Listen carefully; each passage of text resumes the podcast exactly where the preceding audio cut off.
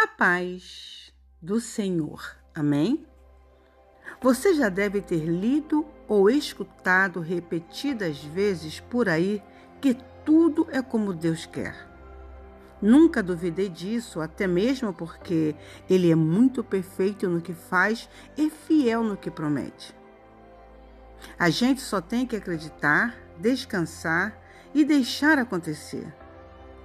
A força que vem do alto é maior e tudo que colocamos em oração tem saída, tem resposta e tem solução.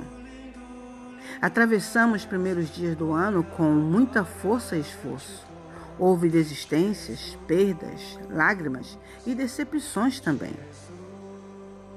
Quem te vê vencendo um leão por dia não se dá conta que antes dos leões houve serpentes e escorpiões. Quem te vê sorrindo não faz ideia das suas lágrimas, as escondidas, pedindo a Deus força para prosseguir. Ei, Jesus se comoveu quando viu Maria chorar pela morte de seu irmão Lázaro. E mais ainda quando se aproximou do túmulo e viu que ali estava o corpo do seu amigo. Ele chorou e ordenou que retirassem a pedra.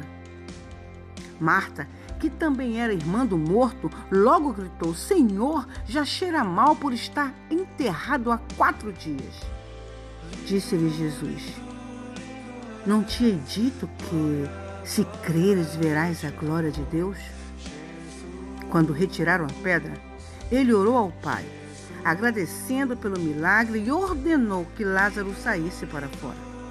E o milagre aconteceu. O que eu quero dizer a você é: Jesus continua operando grandes milagres.